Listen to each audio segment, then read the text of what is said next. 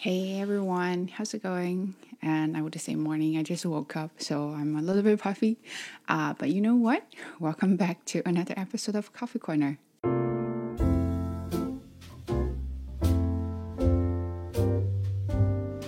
Okay, so this is your freshly washed hair, and of course, we're gonna do something a little bit different today. Uh, it's more like a chatting, but not chatting, because I've received this comment a lot they always ask, Oh, your English is really good. How come I understand your English but not native English speakers? Um, it's quite complicated to answer, answer this question, but also not that difficult. So I thought might as well just do a video about it. Uh, that would be a better way to explain why you can understand my English, but not not, not native English speakers. I think there are three uh, major reasons, and I will break them down. But those are the three reasons I think, I personally think might be why you understand me but not other native English speakers. First is enunciation, uh, second is articulation, and third is the most important part is culture. So let's talk about enunciation. Uh, we often mentioned about pronunciation or accent. We barely talked about uh, talk about enunciation. So, what is enunciation? For me, because my profession, where I'm an ESL teacher, I'm trained to speak clearly so my students can understand me. And also because I've taught low levels for a very long time, I had to talk very clearly, slowly, so my students could understand me. So that's kind of like my force of habit. Uh, when I talk, I tend to enunciate, enunciate every single uh, sound there. So other people can understand me. This also happened to my friend who is a lead singer in a church tour uh, choir, and when she uh, so she's a native English speaker. When she talks, she speaks really really fast, but everybody understands her because her English is really clear, and she's trained to be clear because she is a singer. So that kind of struck strike me a little bit. It's oh maybe that's why I speak clearly too. Uh, you know, I got trained to be like that.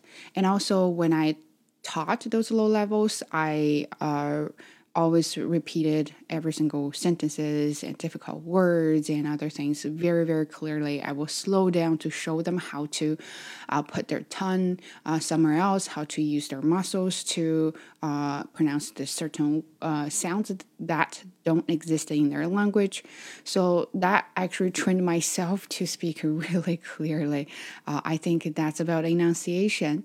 And another reason is uh, so talked about we've talked I've talked about why you understand me, but now native speakers. Most of native speakers, when they talk, they tend to be very lazy about uh, a lot of sounds. So they mumble. They don't they don't speak clearly. They and going on. If you watch a lot of TV shows and movies when they talk, they are not trying to use their muscles to to pronounce words. But for for me i'm trying to memorize how to you know manipulate my muscles to say certain words. Because in our language we don't have a v sound we don't have a th sound and we don't have other like especially r sound. Uh, we do but different so i'm always training myself to do those kind of things and if you watched my previous videos like a while ago, I was talking about use a certain apps to help you pronounce single uh, sounds, and that's how I train myself to speak clearly too. Uh, but not all non-native speak. Uh, sorry, but not all native speakers are difficult to understand. Uh, my colleagues, they are native speakers, but they're also ESL teachers. So students from all over the world, they they say same thing. They say they understand their teachers, but but when they got up uh, got out of the classroom and I, I, almost feel like they entered into a different world. Uh, sometimes they felt like those people don't speak English. My teachers speak uh, speak English, the perfect English, but my uh, my colleagues, my my friends, and outside the world, and then at Starbucks, at grocery stores, when they speak, they just don't understand, right? So that's because uh, what my students or some of you learn English is a classroom English, and what I speak is a classroom English. I tend to speak slowly, clearly, and tend to explain things in a teacher way. I asked my friends, best of friends, they are not teachers, other native speakers, they're not teachers. I asked them to uh, review my videos, and this is the comment I got from them. They said, You talk like a teacher. Uh, so I asked them when I chat with them, uh, is there a difference between how I chat with them and how I talk in this video or in videos? And then she, and though two two people, now she and she and he both uh, said that uh, a lot different actually. When I chatted, I tend to speak really fast, and also I tend to be lazy on certain words, um, and even sentences are not like uh, perfect. So when I talk to them, I just shorten up a few things. But in the videos, I tend to be given a lecture, which is, hmm, that's interesting because that's not what I wanted to do. And and that back to the content part and back to the purpose of having this channel is uh, I teach a lot. I use a lot of instructional language. Uh, but I don't really have much uh, time or experience to to practice my conversational language. So that's why I want to do something different from teaching.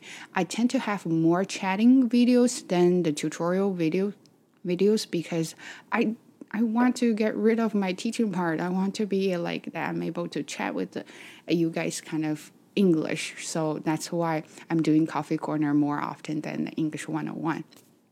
That's enunciation. Uh, another one is articulation. Again, certain people, when they talk, they explain things clearly, and some people, they don't.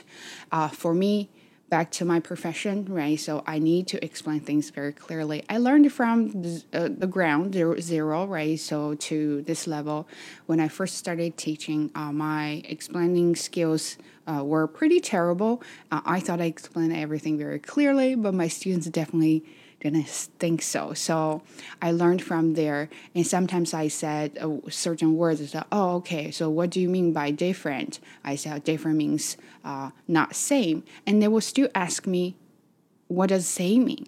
But you can't go back and say, oh, same means different then they'll ask you what does different mean right so a lot of simple words that you thought they would understand but they actually didn't but there's really no way to to explain those simple words in a even simpler way. So I came up with a lot of ideas to explain things like that.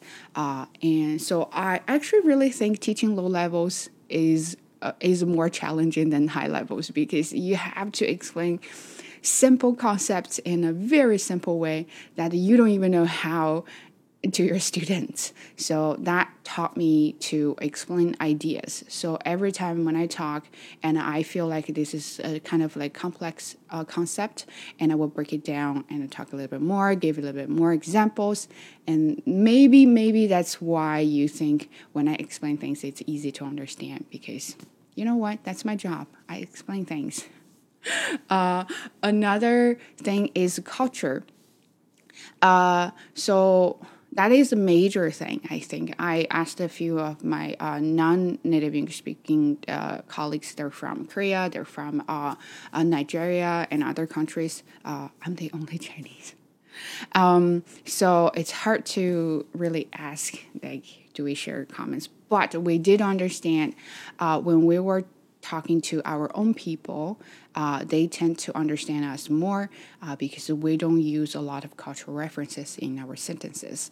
And we tend to use more simple language, which is required by school. So uh, try to avoid idioms, try to avoid jargons, right? Especially not only at ESL school, when I was uh, teaching in university about their writings and on my policy like your job description and policy they actually really mention that stop using jargons to explain things because you want people to understand you. Uh, so well let's just say this way. If i say well um, when i started i was just a spring chicken.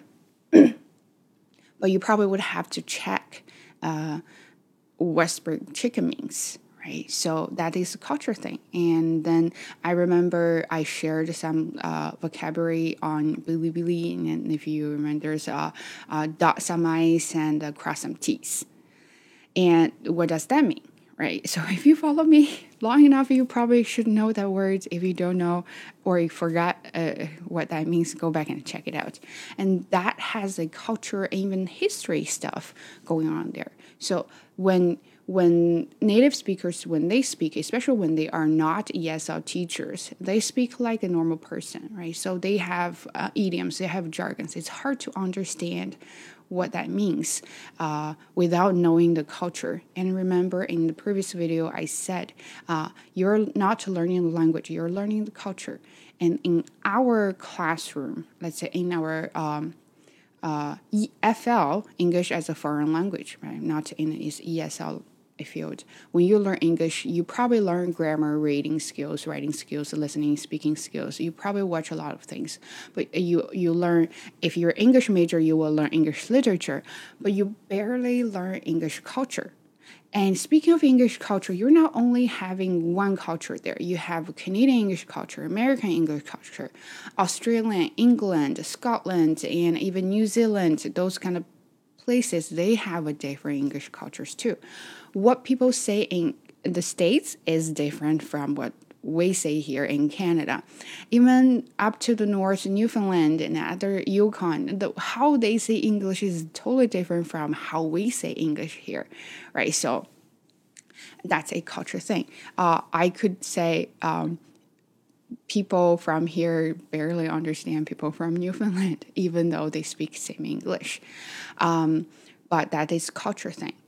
So back to native speakers. Uh, most of native speakers are in different fields, are doing different jobs, right? They're not trained to be a teacher to speak clearly, to explain explain clearly. That's how they uh, conver- how they do conversations, right? So think about ourselves. We are from different cities, provinces. We have slightly different uh, dialects there, and how we talk, uh, even same food, we we have different names on, for the same food.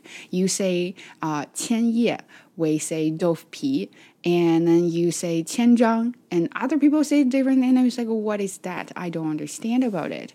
Uh, it's not about the language no, it's not about the people. It's about the language, right? It's about the uh, locations. It's about the culture thing uh, among us. So that's why I think uh, you guys understand me better than native speakers is because I speak clearly, um, I speak slowly, uh, especially when it comes to the content uh, or the topic topics I'm not very familiar with, so I tend to slow down because I am also learning too.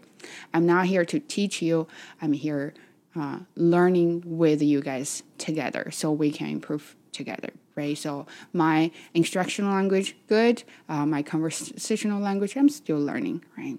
So, that's one thing. Another thing is articulation. Uh, I think that is a good skills for everybody to learn, especially when you want to present anything. So you want to articulate your thoughts very well. You want to be organized. You want people to listen to you, how to do it. Make your complex concepts simple. Make them accessible to other people. Uh, make them organized and easy to follow.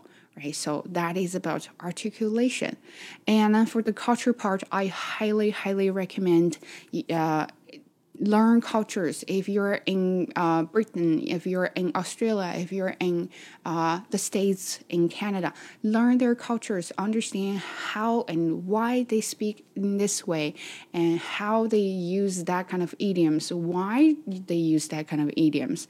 And that will help you better understand the language and better uh, take them into practice as well.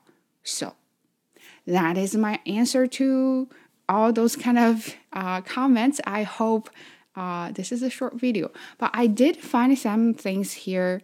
Mm, I want to share, and I found a website. I will share this with you too.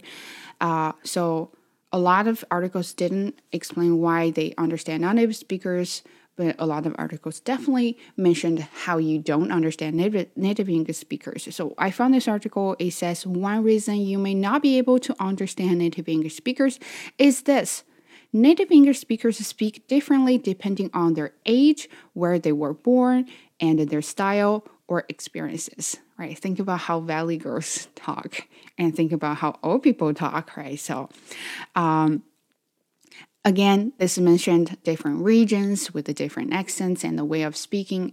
Uh, I will find that video for you guys, and it, I think that that's my favorite channel on YouTube. They talk about 50 uh, accents from 50 states or 50 ways to say certain uh, to say certain things uh, in 50 states. 50? 50 states, I think so. So I will find that video. So, and also mentioned that you are used to classroom English, right? So, uh, the English classroom may be the most dangerous place for you to spend your time if you want to become fluent in English. So, uh, if in class English in the classroom is the only way you uh, access or the only way you learn English, that might be dangerous because you you know how to use textbook English, but not conversational English. I mentioned that too.